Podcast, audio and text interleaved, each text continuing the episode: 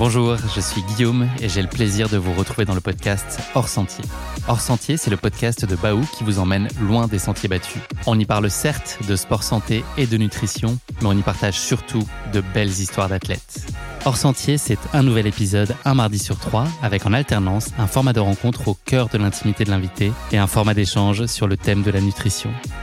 Bien loin des seuls principes théoriques, cet échange se veut fort en émotion et une traduction des convictions de Baou sur le thème de la nutrition. Allez, le moment est désormais venu de vous installer bien confortablement et d'embarquer avec nous pour une parenthèse hors sentier. Bonne écoute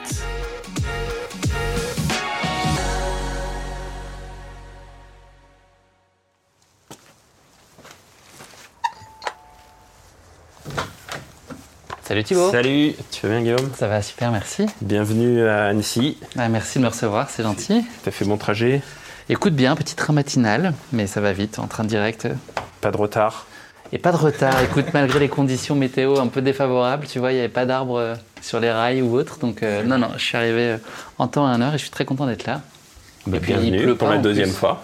Et oui, c'est la deuxième fois qu'on se voit ici, donc euh, chez toi, Voilà, version... euh, version hiver, la collection. Automne-hiver. euh, ouais. la printemps-été était bien, mais automne-hiver, c'est chouette aussi. Voilà.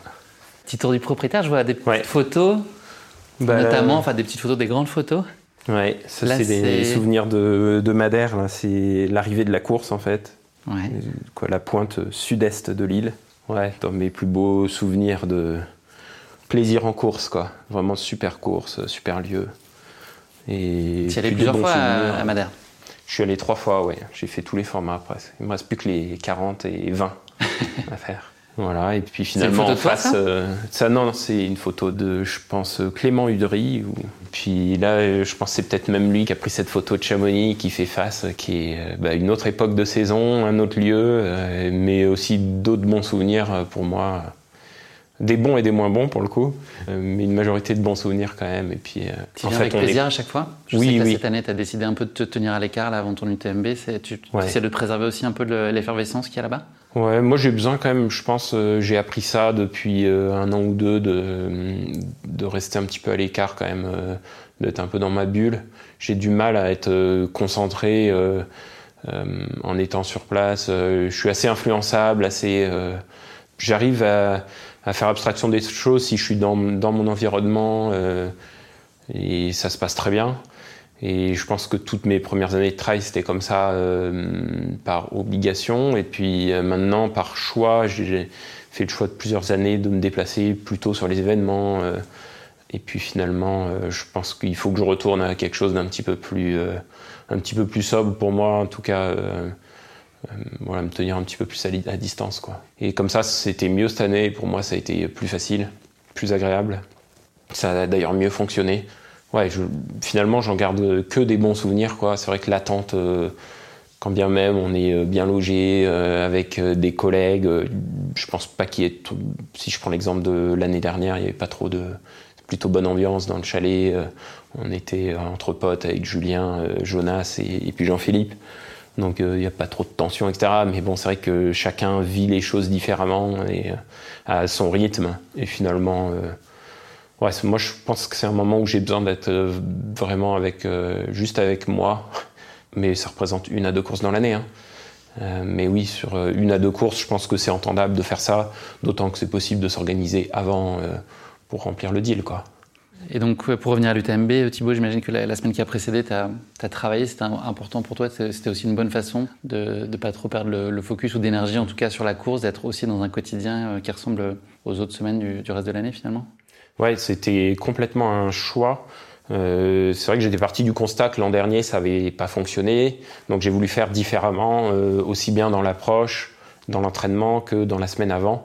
Et cette année j'ai fait le choix de travailler. Alors c'était trouver l'équilibre entre travailler mais pas trop parce que aussi c'est pas moi j'ai quand même un boulot où euh, j'ai besoin d'être impliqué à 100% c'est vraiment quand je suis au boulot je pense jamais à la course à pied au trail donc c'est un moyen euh, facile de faire passer une demi-journée ou des, ou des journées. Ces heures passées euh, à la clinique ça m'a permis de voilà de faire passer le temps sans penser au quoi.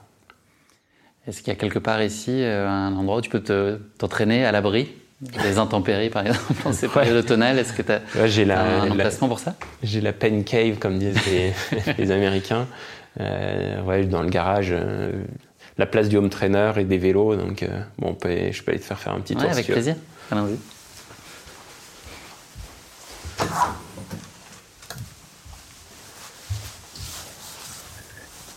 Donc euh, c'est d'ailleurs à peu près le seul euh, endroit de la maison où je cache quelques bibelots.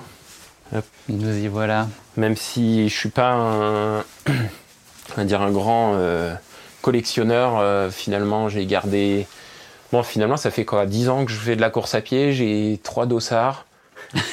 Donc euh, raisonnable, ça va, c'est raisonnable. Et puis finalement, 1, 2, 3, mais ça se compte sur les doigts des deux mains, les petits trophées. J'ai gardé les petits trophées en bois. Euh, juste qu'ils tiennent. Qu'est-ce qui détermine ce que tu gardes? Euh, bah, Pour moi, c'est vraiment l'aboutissement de ce que j'ai fait dans ce sport. Quoi. Donc, bah, il y a le dossard des championnats du monde à Innsbruck. Ouais. Mm. Euh, j'ai pas gardé d'ailleurs celui de la Thaïlande. je dois peut-être l'avoir, mais il n'est pas affiché. Et puis il y a les deux UTMB. Euh, il y a le, fameux euh, dossard de vainqueur d'une série de skyrunning. Là. Donc quand j'ai gagné à Transvulcania, finalement c'est presque ça qui a le plus de valeur à mes yeux parce que c'est en 2019 la date où pour moi ça a été un peu un tournant où je considère voilà être rentré un petit peu dans le niveau international du, trail. Et puis euh, les cloches euh, pour la première et deuxième place de la CCC. Euh, voilà, après tout ça, c'est des petits trophées sur les petites courses, enfin petites, oui, petites courses locales, donc les trails à Valto et puis défis de l'Olympe aussi que j'aime bien, trail du lac. Ouais. Tu peux garder des, des dossards ou de, courses qui ne sont pas passées euh, exactement comme tu imaginais Là, je pense notamment euh, peut-être à, l'UTMB l'année dernière, que tu n'as pas pleinement réussi, en tout cas, au regard de, tes attentes. Ça te, euh, c'est pas que un Hall of Fame de tes bons souvenirs, c'est toutes les étapes majeures, en tout cas, de ton parcours tous les Ouais, c'est plutôt ça, c'est plutôt les, vraiment l'accomplissement. Pour moi, bon, puis avec le recul, j'ai mis un petit peu d'eau dans mon vin, mais l'UTMB, bah, ça a déjà beaucoup de signification. C'était mon premier UTMB. Euh, j'ai fait 10 avec le Dossard 10. c'est bien. Euh, mais surtout, euh, c'est une course qui m'a demandé vraiment beaucoup. Bah, ce jour, vraiment ma course la plus difficile, quoi, mentalement. c'est vraiment mon moment le plus difficile dans ma vie de sportif, quoi. Et la plus riche aussi, est-ce que cette difficulté, elle veut dire autant d'apprentissage c'est alors oui forcément il y a quand même de l'apprentissage parce que j'ai aussi fait le choix d'y retourner donc euh, je me suis posé plein de questions etc mais ça a été une grosse remise en question une grosse épreuve euh, mentale et euh, ouais oui pour ça ça a beaucoup de elle a beaucoup de sens quoi c'est c'est vraiment un souvenir qui est profondément ancré en moi parce que par la douleur c'est pas forcément quelque chose que j'ai ressenti sur d'autres courses quoi euh, même cette année par exemple, ou, sur des courses plus courtes comme la CCC ou Madère. Euh, donc peut-être qu'il faudra que je fasse d'autres 100 miles aussi pour connaître euh, d'autres états comme ça, mais à ce jour, c'était vraiment le moment où je suis allé le plus profondément en moi. Quoi. On va poursuivre notre petit tour des lieux. Donc il y a un vélo Oui, il y a même deux vélos. deux Ah oui, exact. C'est tu à, quel à quel rythme vous vous croisez euh, lui et toi? Euh, Fréquemment, alors moins cette année, mais c'est aussi un choix que j'ai fait cette année. J'ai toujours été vraiment, euh, comme je le dis régulièrement, si j'avais pu faire du vélo, je pense que j'aurais plutôt fait du vélo que du trail, même du VTT, parce que je prends, enfin, j'ai toujours pris beaucoup beaucoup de plaisir à rouler, notamment VTT, maintenant le vélo de route aussi. c'est vraiment un sport très ludique moins dur quand même que le trail. Alors pour, euh, j'ai pas, pas roulé sur le Tour de France, hein, mais mais euh, c'est vraiment ouais, beaucoup de plaisir. Moi, ça correspond aussi pas mal à l'entraînement que j'aime. C'est des, des, heures à, basse intensité euh, entre potes, voilà. je vois des skis aussi. Un peu de ski. Alors c'est pareil. Historiquement, c'était ces skis de fond, et puis là récemment donc il y a des skis classiques, des skis de skating, euh, même des skis roues, mais alors là ça commence à dater un peu. Et puis euh, récemment j'ai fait, un petit peu plus de ski de, ski de rando. Donc ouais, pas mal de plaisir. Après c'est vrai qu'à Annecy, il faut quand même prendre la voiture pour aller skier. Je pense que cette année, j'en ferai peut-être un peu moins que l'an dernier où j'avais vraiment cherché à tout prix à en faire parce que voilà, c'était vraiment une façon de m'entraîner, de passer des heures. Mais en fait, moi, j'aime vraiment pas prendre la voiture pour aller m'entraîner. Et c'est vrai que quand t'habites pas en station, à la montagne, bah ouais, faire une heure et demie de voiture pour faire trois heures d'entraînement, moi, ça me gonfle un peu. Donc. J'ai vu une armoire aussi de nutrition là. Tu peux, tu peux tenir combien de courses avec tout ça là, tu penses? Euh, alors moi je mange beaucoup, hein. il, faut, il faut se méfier, il n'y a pas tant de, de stock que ça. Euh, non, c'est, ouais, ouais, non, non, moi je mange vraiment, vraiment beaucoup. Donc il y a un petit peu la nutrition de course euh, là-haut avec tout ce qui va être un peu puré. Donc là c'est encore euh, à l'état de prototype euh, chez Baou. Et, ça, c'est vraiment ce que j'ai utilisé sur les mondiaux et puis au max sur, sur l'UTMB. Voilà, après, moi, c'est vrai que tous les jours sorties euh, longues en trail ou en vélo. Euh, euh, bah, en vélo, moi, je demande pas mal d'énergie parce que je suis, un petit peu plus lourd, mais donc je prends plutôt les, formats, les formats extra. Et puis pour courir les, petites barres, c'est, cool. Donc, donc es sur les entraînements aussi, tu es très vigilant sur la partie nutrition, pas qu'en course. Ouais, non. Alors c'est vrai que sur l'entraînement, non, je suis pas, non, non, non, je dirais pas que je suis très vigilant. Euh, j'essaye euh, euh, régulièrement, surtout à l'approche des objectifs, de, de, tester la nutrition parce que bah, finalement, il y a toujours un petit peu des nouveaux produits. donc, par exemple, bah ouais, ces purées roto, bah, elles sont pas si récentes, elles sont pas si vieilles que ça. Donc, il a fallu voilà faire des séances justement en mangeant le, le grammage souhaité pendant la course. T'es accompagné sur cette partie-là, sur la partie euh, diète Ouais, j'ai, bah, je, ouais, ouais, j'ai avec Samuel Marafi, je bosse, euh, qui est médecin du sport et euh, qui, fait pas mal de nutrition, micronutrition. Donc pour ce côté-là, ouais.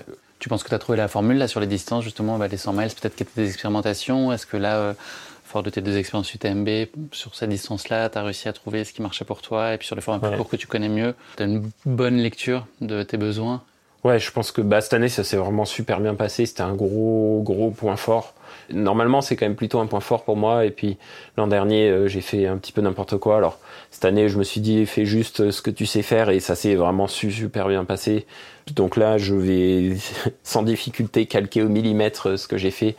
Euh, tu vois, aucun trouble digestif, aucune accélération de transit et tout. Alors euh, sur 20 heures, 20, 21 heures de course, c'est hallucinant, quoi ouais, ouais, vraiment super content euh, cette année. Euh, là, je vais pas me compliquer la tâche pour les années suivantes. J'ai tout noté et on puis ça va être copier-coller. Ah ouais. Merci beaucoup Thibaut. Euh, on sort de la pen cave, on va aller faire un petit tour dehors pour prolonger nos échanges. Allez, tu me suis. Je t'emmène sur les, les petits sentiers de vieux Gilles. Les chaussures. Hop. ah oui, ouais. Ça y est Thibaut, on est prêt? Allez, bah, viens, suis-moi. Je vais t'emmener sur les petits, bah, finalement, le sentier où je parcourir euh, tous les jours. Qui est juste à proximité? Qui est la sortie du petit lotissement, donc euh, c'est à 400 mètres de là. Pas de voiture, parfait. Non, non, non, non. comme je t'ai dit, moi, c'est vraiment euh, au plus direct.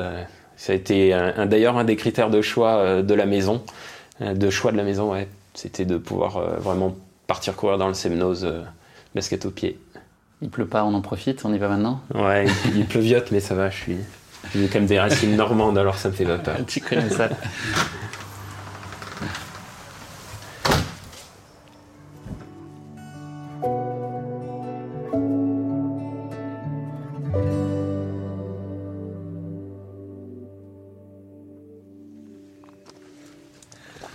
Donc c'est quel type de sortie là que tu vas faire ici? C'était sortie longue Là, euh, bah en fait, c'est quasiment le chemin que je prends à chaque fois que je vais courir, soit à l'aller, soit au retour, soit les deux.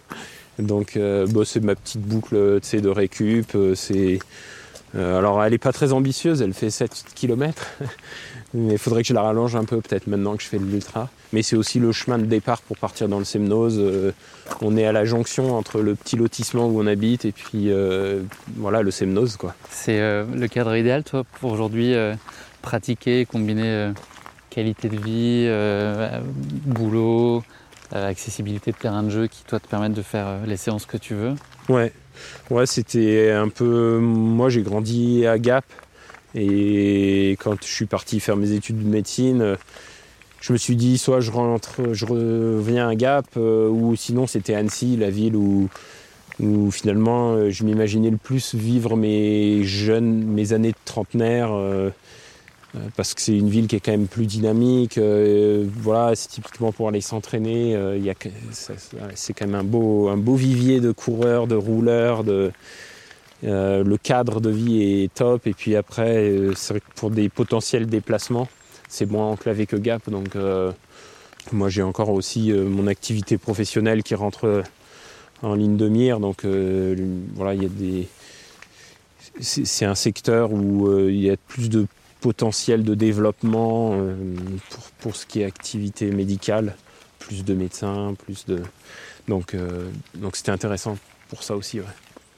Tu es né donc euh, en Normandie, tu as grandi ensuite à Gap à partir de 10 ans. C'est ça. C'était quoi tes grands plaisirs d'enfant? Est-ce que tu prenais déjà beaucoup de, beaucoup de plaisir à, évoluer dehors? Est-ce que c'était d'autres types d'activités qui, qui te procuraient du plaisir, de l'accomplissement? Bah, enfant, ouais, j'étais, je pense, quand même assez actif. Euh, j'étais très souvent dehors, alors je faisais un peu du foot. Euh, euh, je faisais un petit peu de, de course, mais après, sinon, c'était ouais, activité de, l'extérieur, ski de fond. j'ai fait de l'équitation quand j'étais en Normandie. j'ai fait un petit peu de kayak. Enfin, j'ai toujours été un petit peu touche à tout en termes de, de sport. Donc, donc ouais, après c'est vrai que quand j'ai découvert vraiment le sport outdoor, euh, j'ai vraiment compris que c'était ça qui m'intéressait plus. Hein. Quand tu es arrivé euh, à Gap, tu as découvert un peu plus particulièrement les, sports de montagne, euh, notamment le ski de fond, puis aussi le, vélo. C'était quoi l'intensité de ta pratique à ce moment-là? Tu as quand même été jusqu'à un niveau national, donc c'était un engagement fort pour toi Ça représentait beaucoup d'heures de, beaucoup de ta semaine Non, en fait, pas tant que ça. En entraînement, euh, bon, bien sûr, quand je compare à aujourd'hui, c'était, c'était absolument ridicule. Mais par exemple, en ski de fond, j'y allais le mercredi après-midi. J'étais pas en classe aménagée et tout, donc euh, bah, j'y allais le mercredi après-midi, et puis j'y allais le samedi et ou le dimanche. Mais bon, tu vois, c'est, en termes d'entraînement, c'est quand même pas. Quand je vois ce qu'on fait aujourd'hui, c'est très faible. Euh, donc bien sûr, il y avait les préparations de saison, on faisait du vélo, un petit peu de, course ou de marche en montagne euh, un peu raide. Euh, et puis beaucoup de VTT plaisir, mais non, non, en termes d'entraînement, c'était ridicule hein, par rapport à ce que faisaient les autres. Hum, puis j'ai commencé tard le ski de fond, donc voilà, ça a été aussi la raison pour laquelle finalement le ski de fond j'en ai fait 4-5 ans, donc je suis arrivé de complètement débutant, je tenais pas sur les skis jusqu'à un début de niveau national, mais euh, je me suis vite arrêté. À cette époque, euh, j'étais focus assez tôt sur mes études. Moi, j'ai toujours été assez scolaire. Et déjà en seconde, en fait, en fin de troisième, je savais que je voulais faire de la médecine. Et j'étais déjà un peu focus là-dessus. Donc, euh, je savais aussi que ça voulait dire arrêter le sport. moi, je voulais vraiment mettre toutes mes forces dans, la bataille du concours de, la, de médecine. Donc, à, cette époque, le sport, c'était quand même secondaire. quoi. C'était une décision qui était apaisée Tu n'avais pas l'impression euh, de faire un choix un peu de raison euh, qui prenait le pas sur le cœur? Non, parce qu'en fait, c'était vraiment euh, que du sport loisir pour me défouler. Mais moi, dans ma famille, personne n'a fait du sport à haut niveau. Et donc, j'avais pas du tout cette sensibilité de savoir ce que ça représentait comme engagement. et du coup, pour moi, l'objectif de ma vie, c'était, c'était de faire de la médecine, d'être médecin. Euh, c'était ça. Et, finalement, ça l'a été vraiment longtemps. C'était très secondaire le sport. quoi. C'est là où je prenais du plaisir. Mais jamais de ma vie, j'ai pensé à en faire mon métier. Et puis oui, ouais, ça passait vraiment euh, à l'époque même au troisième plan. Hein, pas la famille et, le, et puis le, la médecine. quoi. Et même si le sport, il était un peu en, en retrait par rapport à, à tes envies et tes projets, euh, le plaisir que tu trouvais, il venait d'une pratique loisir, plutôt le, divertissement et le partage avec les autres, ou il y avait déjà euh, cette idée, euh, enfin cette âme de compétiteur que tu avais en toi Est-ce que les compétitions, c'était pour toi finalement une fin en soi Oui, oui, complètement. Bah moi, bon, là à cette époque, je trouve que c'était vraiment, alors c'est pas que c'est malsain maintenant, mais c'était c'était vraiment ultra sain. Quoi. À la fois, je prenais énormément de plaisir avec euh, mes potes à m'entraîner, à aller faire les déplacements et tout. Et à la fois, la compétition, c'était euh, vraiment très sérieux. Et puis j'avais. Voilà, mais par contre, euh, là où ça a changé aujourd'hui, c'est que maintenant, je mets beaucoup de choses en place pour que ça fonctionne. À l'époque, pour moi, je mettais beaucoup de choses en place pour que ça fonctionne pendant la course. Maintenant, si tu veux, ça a pris le pas dans ma vie de tous les jours, etc. Donc euh, c'est une démarche qui est complètement, euh, complètement différente, ça n'a rien à voir. La course à pied, elle a trouvé sa place de façon un peu plus prononcée à quel moment dans ta vie? Qu'est-ce qui a fait que tu t'y es consacré? Est-ce que c'est tout simplement euh, parce que tu as eu bah, plus de temps et que c'était à ce moment-là le plus malléable au regard de ton emploi du temps finalement? Bah, Ça a commencé quand j'ai commencé l'internat de médecine. où j'ai commencé à avoir un petit peu plus de temps et puis surtout à faire moins de soirées et tout, parce que bon, c'était quand même Bon, il y a eu les concours de médecine, ça a représenté beaucoup d'années, et puis il y a eu euh, les soirées de médecine, et là ça a représenté aussi quelques, quelques plusieurs mois, et là c'est à la fois l'un comme l'autre sont complètement, en tout cas pour moi, euh, incompatibles avec, euh, avec du sport de haut niveau. Hein. Je me suis je me suis vraiment investi corps et âme dans, le, dans mes deux concours de médecine et c'était je voulais vraiment l'objectif c'était le plus élevé pour ces deux concours et il n'y avait pas de place pour autre chose. Donc après, à partir du moment où ça, j'ai réussi de ce côté-là, bah, il s'est ouvert euh, du temps, euh, que tout de suite, euh, c'était évident que je voulais reprendre le sport. je voulais faire du triathlon à l'époque, etc. Moi, j'ai vite compris qu'en termes de, temps, justement, ce serait quand même pas possible de faire du triathlon. Donc, j'en ai fait un petit peu. Mais après, rapidement, je me suis mis, j'ai compris que la course à pied, c'était le plus efficient. Est-ce que ta seule quête, c'est celle de, la progression et de l'excellence. C'est vraiment ça qui te tient? Je suis pas à un niveau de performance où euh, je suis capable de faire all-in sur la performance. Euh, pas encore et sûrement jamais parce que c'est un sport qui demande des années et des années de pratique. Et puis je pense qu'aujourd'hui il n'y a pas grand monde qui en est capable, peut-être peut-être des gars comme Jim mais aujourd'hui oui je me rends compte que j'ai peut-être plus attiré à retrouver du plaisir euh, parce que c'est encore un sport, une, discipline où, il y a un niveau de performance qui est plus faible qu'ailleurs, dans des sports plus aboutis. Euh, si on prend le marathon par exemple. Euh, et donc que concrètement, un double projet peut exister et peut pas, pas être un frein pour la haute performance sur des courses avec les ouais, bah mondiales Peut-être que de moins en moins, mais moi j'ai gagné la CCC euh, en, étant à temps plein et puis en plus interne euh, au CHU. Donc, 70 à 100 heures par semaine à ce moment-là. Ceux qui connaissent un peu le rythme. ouais, et puis bon, si tu regardes les temps, finalement, John Albon, il court à peu près dans ces mêmes temps encore aujourd'hui. Donc, c'était il y a deux ans, c'est pas si long vieux que ça. Et, et moi, c'est ça ma plus belle réalisation, tu vois, c'est d'être capable de faire ça en sachant ce que je mène comme vie derrière. Tu vois, finalement, je cherche la perf, mais je cherche la perf dans, dans l'ubiquité, tu vois, vraiment euh, être euh, pas le meilleur nulle part, mais être, euh, être parmi les ouais, très bon partout, pas avoir de points faibles. Et ça, encore une fois, c'est un parallèle qui est intéressant avec la médecine, c'est que moi, j'ai choisi de préparer mes concours de médecine comme ça. Il y en a qui choisissaient de faire abstraction de certains trucs, de faire des paris, etc. Moi, j'ai toujours tout travaillé au max pour avoir des connaissances euh, très égales de partout. Et en sport, c'est pareil, tu vois, je fais pas des choix. Euh, euh, je pense qu'aujourd'hui, ce qui me caractérise, c'est quand même d'être capable de courir en, équipe de France sur 80 bornes et de faire un UTMB. En France, il n'y a pas grand monde qui est capable de faire ça actuellement. Alors c'est sûr que je gagne pas l'UTMB et c'est peut-être faire ça qu'il faudrait que je tente, mais c'est là où la notion de plaisir elle arrive, c'est que moi j'y trouve mon compte comme ça euh, je prends plus de plaisir à essayer de faire du mieux que je peux voilà, dans, ces disciplines aussi différentes que d'être le meilleur et de faire euh, all-in sur, euh, sur l'UTMB, par exemple, où là je sais qu'il faudrait que je fasse que de l'ultra, comme les gars font deux, trois ultras par an.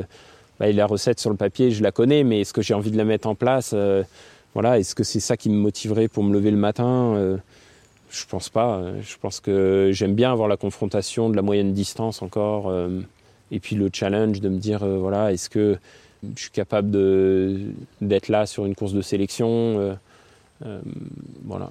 Thibaut, dans ce podcast, on a l'habitude de faire intervenir des proches de l'invité. Donc, en l'occurrence, Charlotte, ta compagne, qui t'assiste aussi sur les courses, à qui j'ai posé une question autour de la relation que vous entretenez.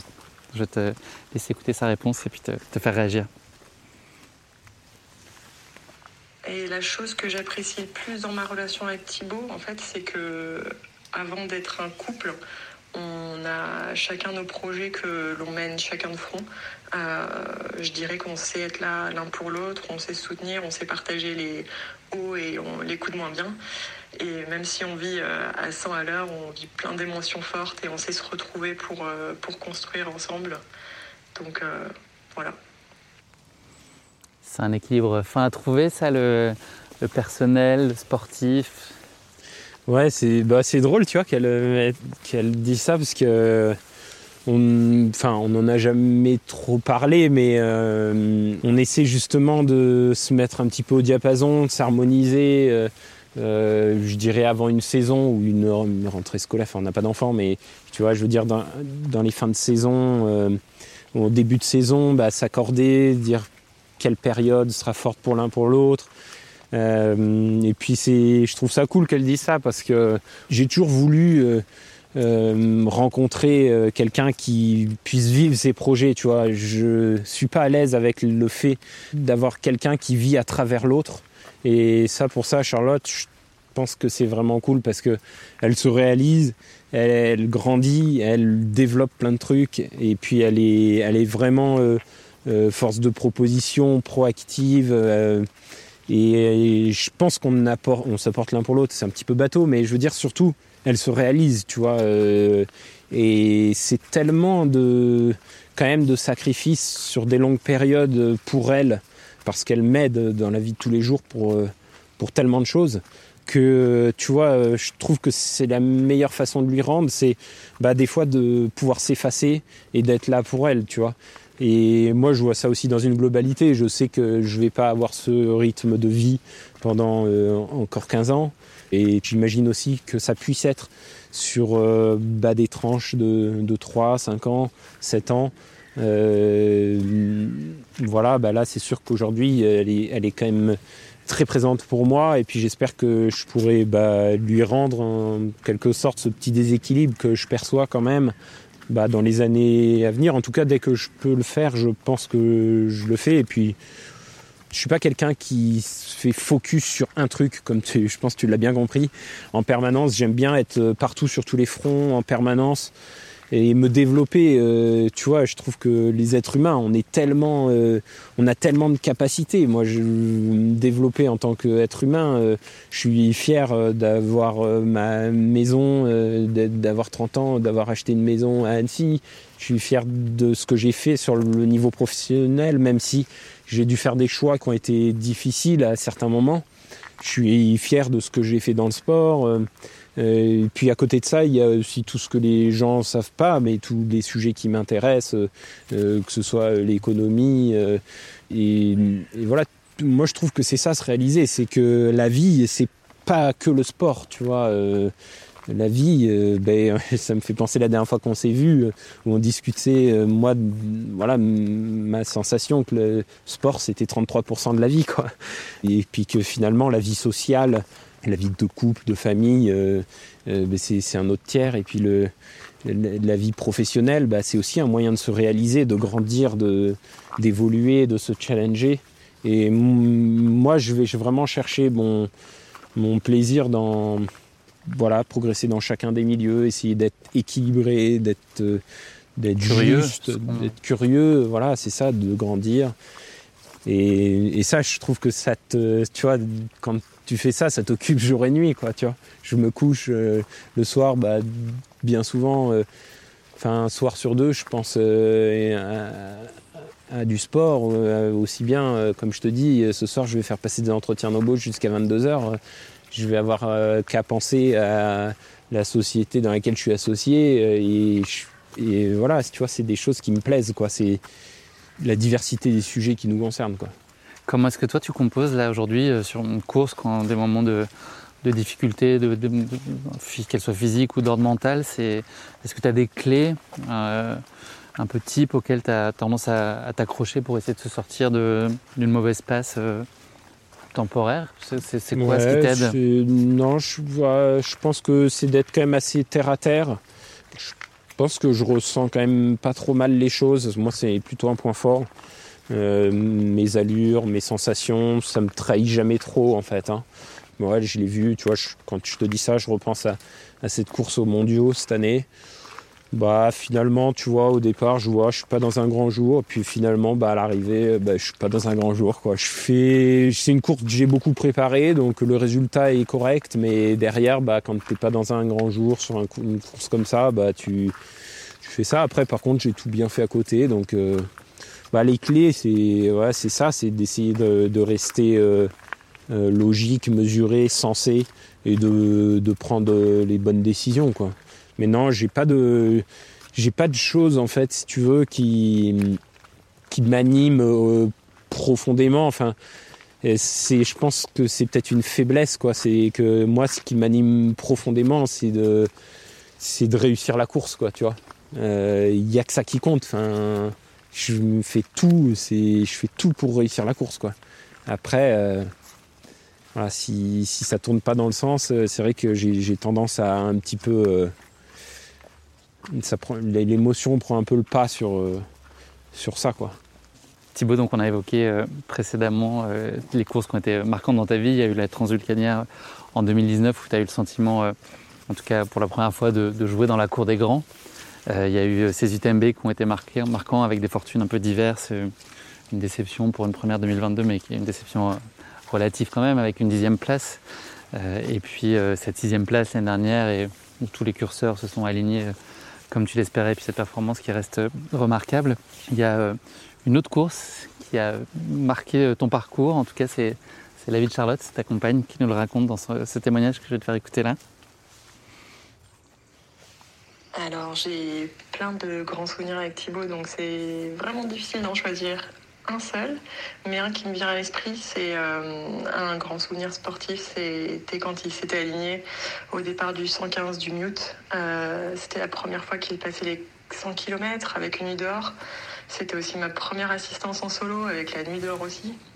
Et c'était un peu les montagnes russes des émotions car euh, ce qu'il s'était fait un, limbago quelques jours avant. Donc quand il a pris le départ, il m'avait dit attends-toi à venir me chercher en haut de la première montée.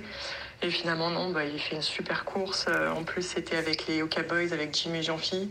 Donc moi, j'ai fait la connaissance aussi de Jess et Hélène. Ouais. Bref, du coup, c'était vraiment un, super souvenir euh, partagé euh, d'une belle course avec beaucoup, beaucoup d'émotions fortes et une seconde place à l'arrivée avec un super temps. Voilà.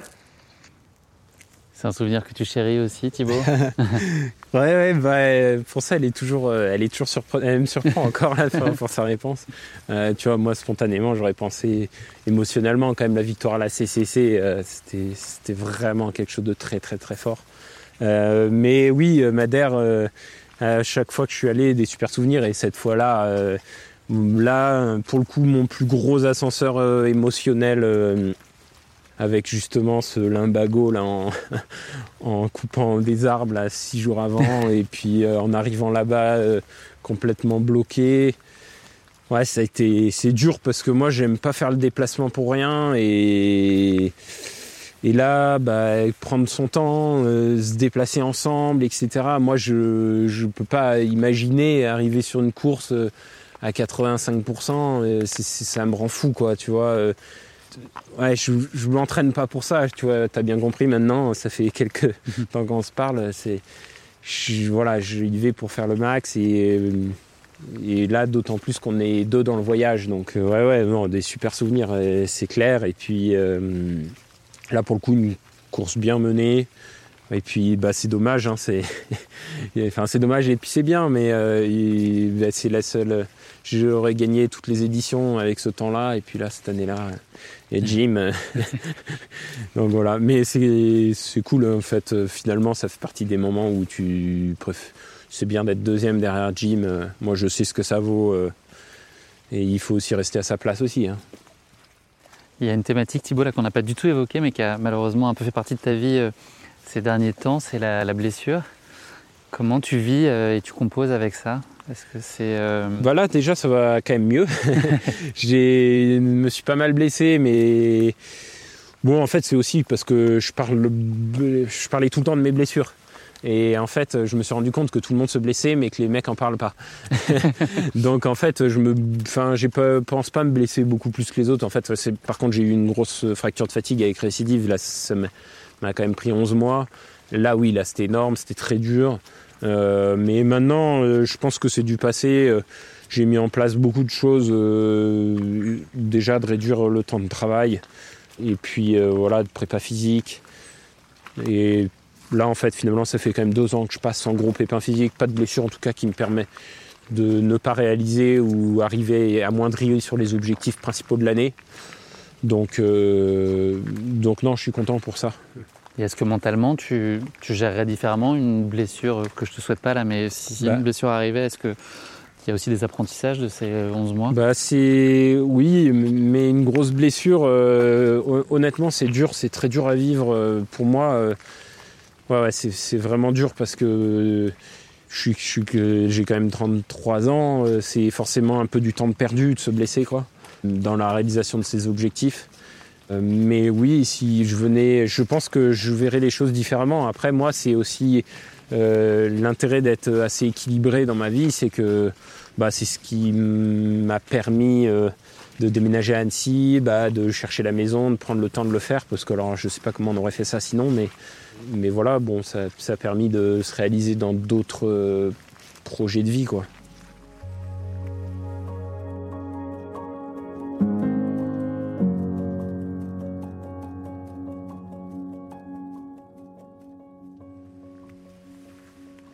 Y a une question euh, traditionnelle dans ce podcast qui s'appelle hors sentier, comme tu le sais. Euh, est-ce que tu as en tête une décision hors sentier? Que tu as prise à, à un moment, en tout cas, un moment où tu es sorti du cadre et que ça a eu un impact important dans ta vie? Est-ce que tu as, en tête un moment euh, comme celui-là? Je ne sais pas si ça rentre complètement dans le euh, dans l'interprétation de la question. Je suis pas sûr d'avoir bien les contours, mais en tout cas une décision qui a été forte, qui a été ouais, assez radicale ou une, une espèce de pari en tout cas. en tout cas c'est ça.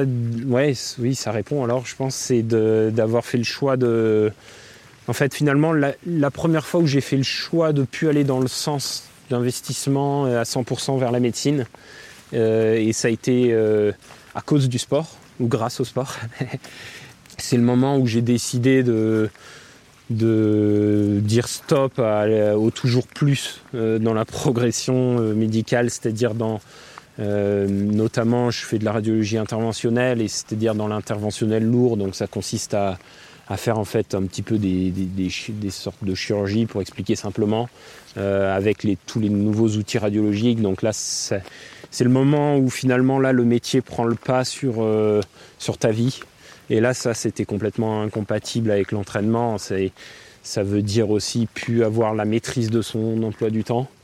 Et ça a été une décision difficile à prendre parce qu'en fait, euh, c'était la raison pour laquelle j'avais choisi de faire de la radiologie. Et donc je me suis dit, tiens mince, là j'arrive à un moment où je me rends compte de l'incompatibilité euh, intrinsèque du, truc. C'est vraiment, ce sera beaucoup trop empiétant sur la vie pour pouvoir faire du sport, essayer de performer dans le sport en fait, tout simplement. Hein. Euh, et donc là, voilà, c'est le moment peut-être où je me suis dit, tiens, je mets en, un petit peu en ralenti la progression médicale pour faire un choix dans le sens de, un équilibre vers le sport. Quoi. Tes aspirations pour 2024, donc euh, prends la question un peu comme tu l'entends, euh, à la croisée de tes objectifs sportifs et peut-être d'aspirations plus personnelles, professionnelles. Qu'est-ce qu'on peut te souhaiter euh, de vivre là? Bah, en 2024, j'aimerais bien, je pense, Déjà, j'aimerais bien me décider à savoir euh, ce que je fais comme course parce que euh, l'UTMB c'est une certitude, mais après, euh, ouais, j'hésite pour le moment entre faire voilà un 100 miles et puis faire la qualif pour aller au championnat d'Europe. Mais voilà, sur le plan sportif, ça s'articulerait comme ça, soit deux ultras, soit une tentative de qualif plus l'UTMB. Euh, et puis après, comme je disais, des courses aussi un petit peu plus plaisir. Euh, Euh, je me posais la question quand même peut-être d'aller à la Réunion, euh, alors pas forcément courir la Diag ou une course plus petite, mais ça, ça dépend tellement de l'UTMB que, c'est dur de, se projeter. Mais après, bah, c'est ouais, j'ai aussi un peu pas mal de projets à titre vraiment perso, familiaux, donc ça, ça, ça, je pense qu'il y, a pas mal de choses à faire l'an prochain. Et puis après, sur le côté pro, maintenant, euh, bah, c'est de renforcer en fait là ce que j'ai créé. Donc on est, euh, on est un peu dans une nouvelle ère de développement là au niveau du groupe et je pense que de renforcer ça, de mettre en place des nouvelles relations, des nouveaux, voilà, des nouvelles organisations. Je pense que ce serait ça l'objectif de l'an prochain. J'ai pris des responsabilités en tant que directeur euh, général d'une des sociétés dans laquelle on est ça, me demande du temps. C'est quelque chose qui m'intéresse vachement parce que j'aime bien l'économie aussi de la santé, etc. Donc euh, ouais, c'est un milieu par exemple qui me plaît euh, pour apprendre des nouvelles choses. Merci Thibaut. On va se mettre euh, au chaud, à l'abri, un peu les deux Ça va, il s'est de pleuvoir. on va parler nutrition maintenant, si tu es d'accord. Allez, on rentre à la maison.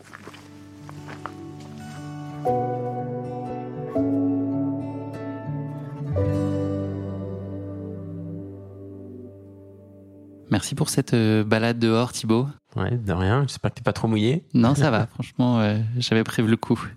on est dans ta cuisine, donc le cadre idéal pour parler de notre sujet nutrition.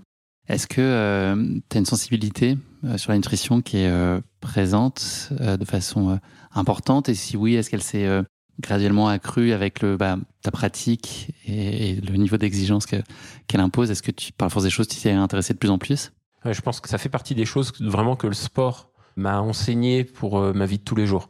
Si tu veux, c'est vrai que quand j'ai commencé le trail il y a 10 ans, euh, j'aime bien toujours raconter parce que c'est aussi la réalité. J'essayais de me focaliser sur un, un, domaine, un sujet par an.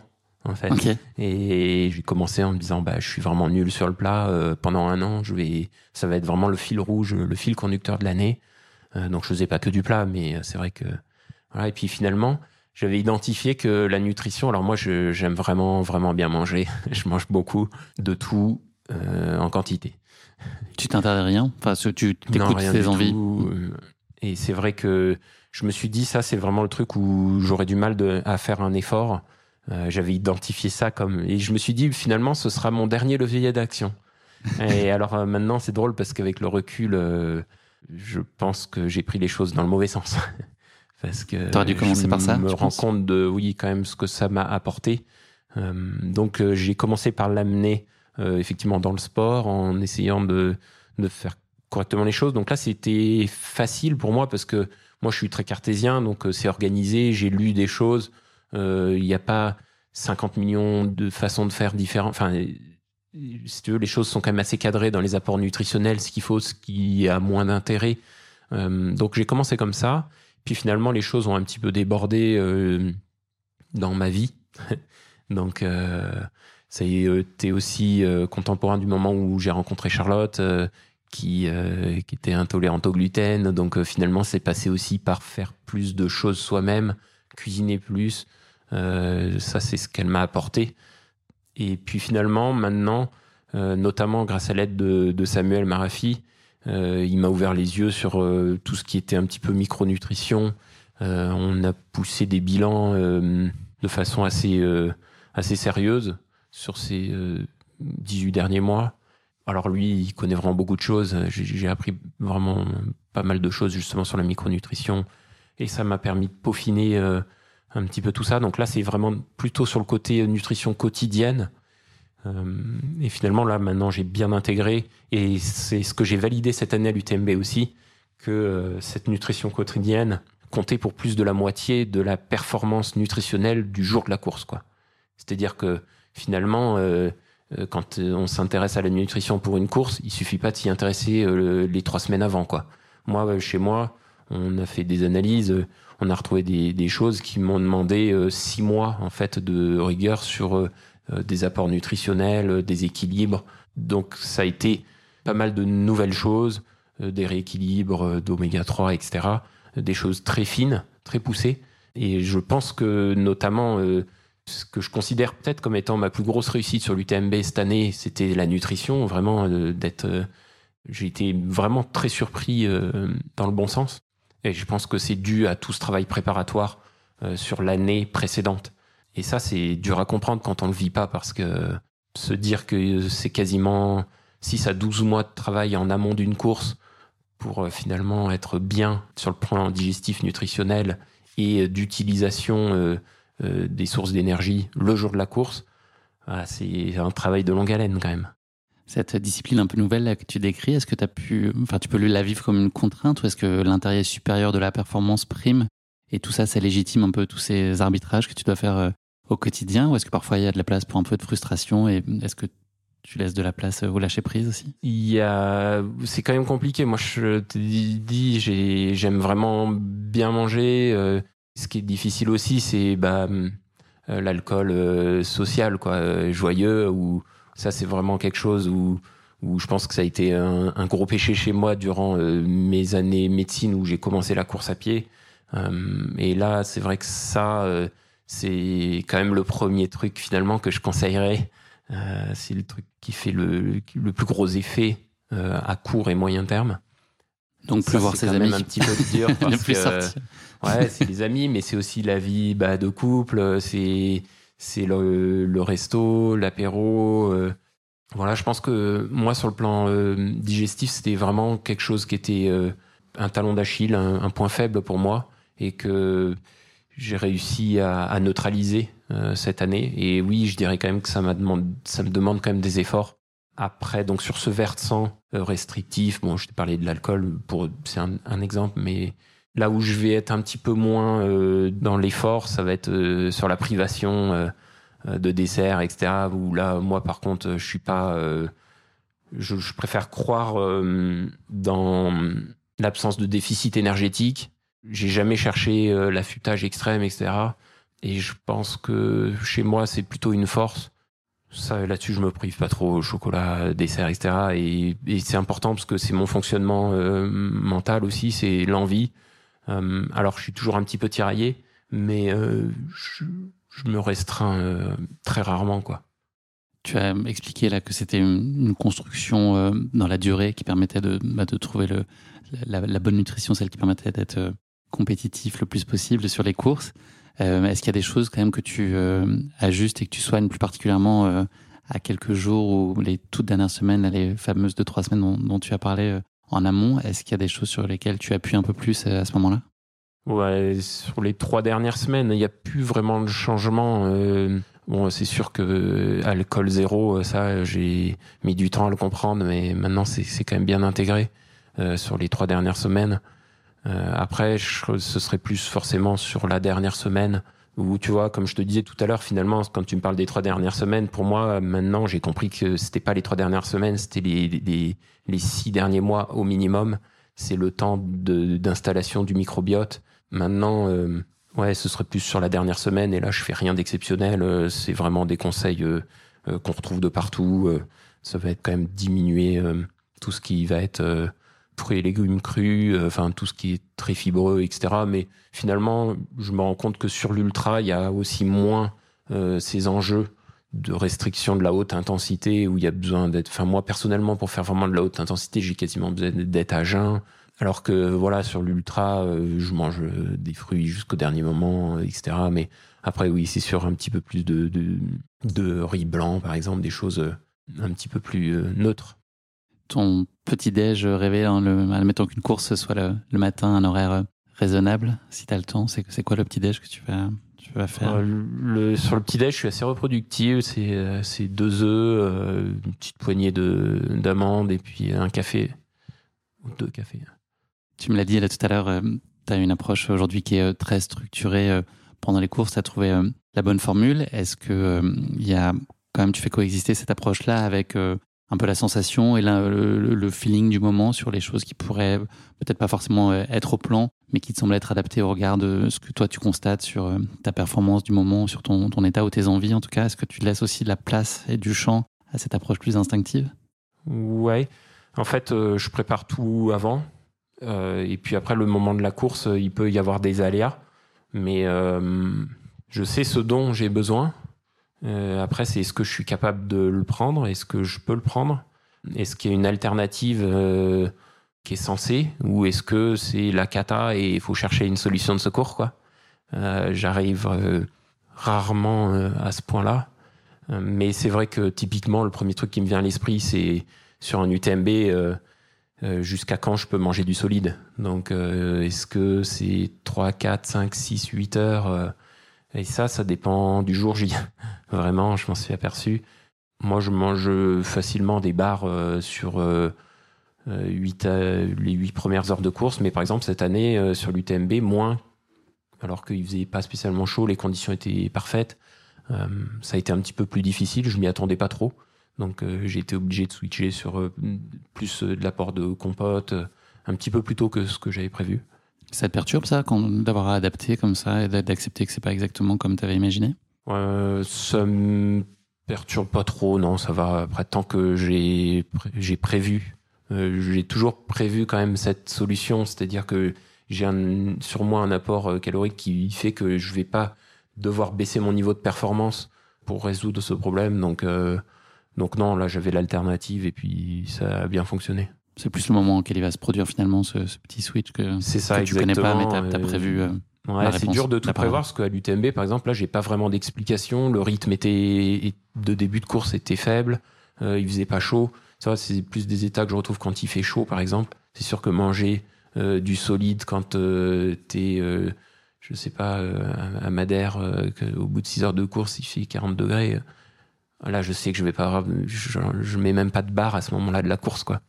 Mais ouais, ouais, ça fait partie des petits aléas. Après, je pense que quand on a de l'expérience maintenant en trail, tout le monde arrive à, prévoir ça avant. Enfin, ça se prévoit, quoi. C'est, c'est les aléas en trail dans les sports d'endurance. C'est sur chaque course, il y a des aléas, quoi. Les piliers de ta réussite en termes de nutrition sur euh, le dernier UTMB, c'est quoi? Si tu devais aiguiller un peu nos auditeurs sur euh, ce type de format, sur toi, comment euh, tu as bien construit le plan qui a si bien fonctionné pour toi en termes de nutrition et sportif bah, J'insiste, je reprends vraiment en fait les six derniers mois avant la préparation en fait à la course, c'est-à-dire bon validation, ok des ravitaux, des produits, donc ça va être bah, tout euh, j'allais dire les excipients, c'est ma déformation professionnelle. euh, mais en fait, mais c'est vrai que ce qu'il faut se rendre compte dans un produit énergétique, il y a, pas mal de, de, produits qui agissent en synergie. Euh, donc il y a ça. Euh, et puis après, euh, après le jour de la course, c'est apporter le, les bonnes calories au bon moment, sous la bonne forme. Non, je pense que après c'est surtout se connaître. Hein, donc je pense pas avoir rien révolutionné. Je fais ce que j'ai observé qui fonctionnait chez moi.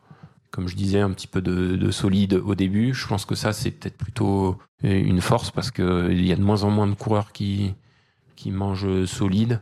Et en fait, ce qui fait que, par exemple, au ravito, moi, j'ai pas besoin de m'arrêter manger solide. Donc, tu vois, c'est là où je vois la petite euh, différence. Même si de moins en moins euh, de coureurs le font, euh, là, sur un UTMB. Mais c'est vraiment quelque chose dont je ressens pas vraiment le besoin, quoi. Et puis après, euh, ouais, finir avec des choses vraiment plus, plus liquides. C'est vrai que c'est dur, euh, je pense, pour tout le monde. Moi, en tout cas, pour moi, c'est dur. Euh, sur la fin de course, j'ai quand même vraiment pas envie de grand chose. c'est un peu du gavage. Il y a vraiment pas trop la nutrition plaisir.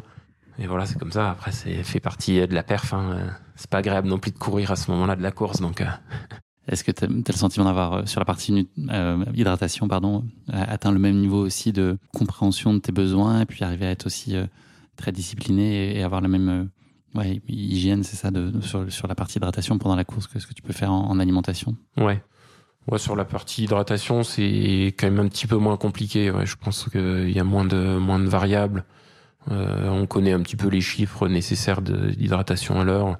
Moi, je suis vraiment classique là-dessus sur un temps tempéré comme un UTMB. Euh, T'arrives à tenir et à, y penser, à t'hydrater suffisamment une, une, flasque par heure, euh, ça fonctionne quand même bien. Euh. Donc voilà, après il y a des sections, c'est un petit peu plus compliqué, mais maintenant les torrents sont à sec, donc entre le entre les Chapieux et et puis le lac Combal, il y a, je pense que tout le monde est un petit peu. il faudrait presque une troisième flasque. L'après-course, est-ce que c'est le moment où tu t'autorises euh, à lâcher prise? Est-ce que tu es, aussi euh, rigoureux dans la partie euh, récupération peut-être à très court terme après la course et puis ensuite les, les jours et les semaines qui suivent qui sont importantes aussi? Ouais, ouais, bon, je pense que c'est quand même capital de faire les choses bien dans la fameuse fenêtre métabolique, donc l'apport protéique, glucidique, euh, puis l'hydratation. Euh, et faire ce qu'on peut aussi, parce qu'à l'UTMB, par exemple, si je me souviens de moments, euh, euh c'est, c'est, ouais, c'est, on était au contrôle antidopage. C'était bon, tu fais un petit peu comme tu peux. Hein. J'ai vu quand même quelques haribots traîner, mais euh, finalement, ça fait partie de la recharge glucidique aussi. J'essaye de faire bien et puis après de faire euh, surtout plaisir. Donc euh, là, si je prends l'exemple du TMB, cette année, on est parti en vacances la semaine d'après. Là, effectivement, euh, s'il y a un moment où euh, on a pu profiter un petit peu du, du vin et, et, des charcuteries corses, ouais, c'est, je pense, le bon moment de le faire. Ouais. Tu as comme partenaire Baou qui nous réunit aujourd'hui pour ce podcast là, hors sentier. C'est quoi tes produits, ton, tes produits de cœur chez Baou, ceux que tu retrouves avec le plus de plaisir?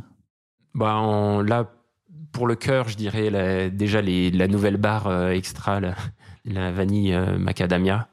Euh, vraiment, parce que là, c'est le goût et c'est le plaisir de, la manger. C'est vraiment quelque chose d'équilibré dans le goût qui me convient bien parce que c'est doux. Et ça, par exemple, typiquement sur le vélo, je mangerais que ça. Et après, le choix un peu de la raison, c'est ce qui a super bien fonctionné cette année. Et là, c'était les petites compotes proto que j'ai utilisées pour les mondiaux et puis, euh, et puis sur l'UTMB. Et ça, je pense que c'est une vraie réussite sur le plan de la tolérance digestive, où bah, on a, je pense, la bonne, la bonne forme, la bonne consistance, et puis un apport glucidique qui permet d'atteindre des, des niveaux de perf. Et puis, voilà, là, la nutrition dans le sport a beaucoup changé. C'est beaucoup venu du vélo, euh, un petit peu du triathlon. Nous, en trail, on, on a comme d'habitude quelques mois, quelques petites années de retard, mais on commence à vraiment implémenter plus de choses de ce côté-là. Et je pense que ça fait partie des facteurs de la réussite dans, la, dans les performances sur l'UTMB là, ces dernières années. Donc je pense qu'il y avait peut-être quelques extraterrestres qui étaient capables de le faire. Je pense euh, toujours à l'exemple de, de Xavier Thévenard, parce que je pense qu'il n'y a pas grand monde qui est capable de courir à ce niveau euh, en ayant euh, ce type d'alimentation euh, le jour de la course. Hein. Enfin, de moi, ce que j'en sais, hein, je le connais pas très précisément, mais de ce que j'en ai entendu. En tout cas, moi, j'en serais bien incapable. Et, et, pour moi, ça me convient bien. C'est ce glissement où, moi, ça, je l'ai senti très tôt, très vite en vélo. J'avais, j'ai vraiment besoin de beaucoup manger pour bien récupérer, pour bien assimiler les séances, et puis pour faire des bonnes séances. Et puis c'est drôle parce que en fait, euh, au début, j'avais toujours l'impression que je mangeais trop, et maintenant, j'entends régulièrement des potes euh, dire ah bah oui, c'est sûr que quand je mange beaucoup. Euh, alors les gens le remarquent plus en vélo qu'en course à pied, c'est parce que aussi euh, sur le plan de la tolérance digestive à pied, c'est plus compliqué de, de se gaver. mais à vélo, tous les ans, j'ai des, des, potes qui me disent ah bah oui, ça va mieux en mangeant quoi. ouais, mais parce que c'est sûr que si tu te dis il faut manger 100, 100 à 120 grammes heure à vélo et des fois tu fais des sorties de 7 heures, c'est quasiment un kilo de glucides quoi. Donc, euh, faut se rendre compte de ce que ça représente. Faut les sortir, les mettre sur la table. Euh, ça rentre pas dans les poches du maillot de vélo, quoi. Je te le dis tout de suite. Hein. Euh, donc, c'est ce genre de choses où je pense que moi, ça a été un point fort sans le savoir avant, quoi. Thibaut, on a pour rituel dans cet épisode, dans ce podcast, de demander trois conseils de nutrition. C'est voilà des tips un peu à emporter pour les auditeurs du podcast. Je pense que j'ai compris le premier qui est en tout cas de pas raisonner sur les toutes dernières semaines qui précèdent l'échéance, mais c'est une construction au long cours et il faut voilà, il faut s'y consacrer très en amont. Peut-être pour synthétiser un peu toi ton approche au-delà de, de, ce premier point, est-ce que tu vois peut-être deux autres conseils plus particuliers à garder si les, les, voilà, les auditeurs doivent repartir avec trois choses qui peuvent les guider? Ouais, pour le premier, j'ajouterais juste que moi, c'est vraiment quelque chose qui me tient à cœur, c'est de, de lutter contre le déficit énergétique, de se rendre compte de ce que un corps qui s'entraîne euh, 800, 900, 1000 heures à l'année consomme. Juste de faire des calculs comme ça. Voilà, donc c'est ce que j'ajouterais, c'est le, le, préventif, mais aussi euh, le curatif, la santé, le bien-être, quoi. Donc pour ce premier point. Après, le deuxième point, euh, c'est bête, c'est ce qu'on entend le plus souvent, mais c'est tellement vrai que c'est vrai que de tester, enfin faire euh, faire vraiment le test, euh, ça, ça me semble primordial, quoi. Et puis après, je pense que de savoir évoluer. Enfin, la nutrition, c'est une science euh, assez inexacte parce que ça touche à la médecine. Et puis c'est très individualisé. Donc savoir pas être arrêté sur des idées fixes, savoir accepter que peut-être qu'il y a des courants de pensée qu'on a eu pendant des années qui sont faux. Il y a aussi des notions de science qui se révèlent être fausses parce qu'on fait des découvertes sur d'autres choses. Et donc, euh, je pense, voilà, c'est ça, être capable d'évoluer, quoi. Être capable de se remettre en question, de se dire, en fait, est-ce qu'aujourd'hui, je peux pas faire mieux que ce que je fais? Ça fonctionne, mais est-ce que j'ai pas envie d'aller plus loin, quoi? Je pense que c'est ce que j'ai fait en m'entourant de Samuel et il m'a ouvert euh, vraiment les yeux euh, sur euh, toute cette approche micronutritionnelle, microbiotique, le long terme, le moyen terme, plus que finalement les apports en course où là j'ai quasiment rien changé. Je sais ce dont j'ai besoin, ça fonctionne. Donc c'est du plus global finalement. Ouais, du plus global, prendre, essayer de prendre un petit peu de hauteur et se dire, bah, en fait, qu'est-ce qui se passe dans les autres sports? Moi, j'aime bien regarder ce qui se passe dans les autres sports. Nous, on est un sport très jeune, on fait vraiment beaucoup d'erreurs et puis on a des sortes un petit peu de gourous qu'on ont euh, un petit peu pignon sur rue et qui véhiculent des idées qui sont plus vraies maintenant quoi. Donc quand on regarde dans des sports comme euh, le vélo par exemple, voilà, les choses euh, elles sont un petit peu plus avancées que chez nous quoi. C'est quoi justement la meilleure façon peut-être de se documenter et de savoir et d'être justement peut-être aller à l'encontre de ces croyances qui sont peut-être fausses? Comment est-ce qu'on peut soi-même s'expérimenter et voir ce qui fonctionne pour soi en fait, c'est ça ou savoir s'entourer? Bah, moi, j'ai fait le choix en, m'entourant de, Samuel. Après, euh, une autre alternative, ça peut être de lire des choses euh, d'autres entraîneurs, mais moi, j'insiste de sortir du milieu, quoi. Euh, aller voir ce qu'ils font dans la voile, aller voir ce qu'ils font. En fait, nous, on est un sport de course à pied, mais avant d'être un sport de course à pied, on est un sport d'ultra endurance. Et regardez ce que font les mecs qui font des transatlantiques. Regardez, là, je regardais un truc sur l'ultracyclisme. la fille qui a gagné le Biking Man.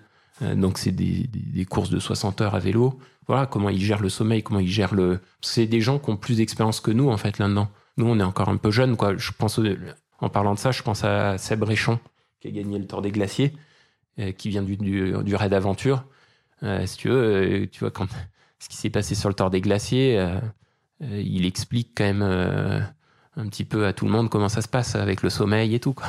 Et c'est bien parce que c'est des mecs qui ont de l'expérience depuis 15 ans euh, il te dit, bah, en fait, c'est pas compliqué. On dort, euh, euh, d'habitude, en raid d'aventure, je dors dans la forêt amazonienne au Brésil 20 minutes sur une couverture de survie avec des alligators à côté dans le marécage. Là, on, te propose de t'arrêter dans une base vie pour dormir, tu vois. Et moi, je m'inspire beaucoup de gens comme ça, plus, tu vois, dans d'autres sports, dans d'autres branches, dans d'autres milieux. je pense que ça apporte des, des nouveaux concepts, quoi.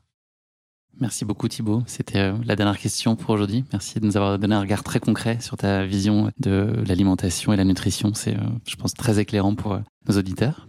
Merci. Bah après, c'est toujours ma façon de voir les choses. Et, puis, encore une fois, je pense qu'il y a plein de gens qui en savent plus que moi. Mais c'est moi, je tire toujours, j'essaie toujours de tirer les choses les plus efficientes, de faire un petit peu au plus efficace. quoi. Pas forcément trop m'éparpiller, prendre des choses qui sont, qui sont concrètes, qui fonctionnent et les adapter pour euh, pas perdre de temps et faire des choses euh, qui me semblent le plus juste possible. Quoi. Merci Thibaut. Merci à toi. Merci beaucoup Thibaut. Bah, merci. à toi d'avoir fait le déplacement. Avec plaisir. Merci de ton accueil et puis euh, de tout ce que tu as partagé avec nous. Je suis sûr que ça va passionner nos auditeurs. Oui, j'espère. Bah j'en ai la certitude. tu me raccompagnes? Allez. Bah, je te souhaite un bon retour à Paris. J'espère qu'il pleuvra moins. le Salut Thibaut, merci Salut. beaucoup. À bientôt. Merci, à toi.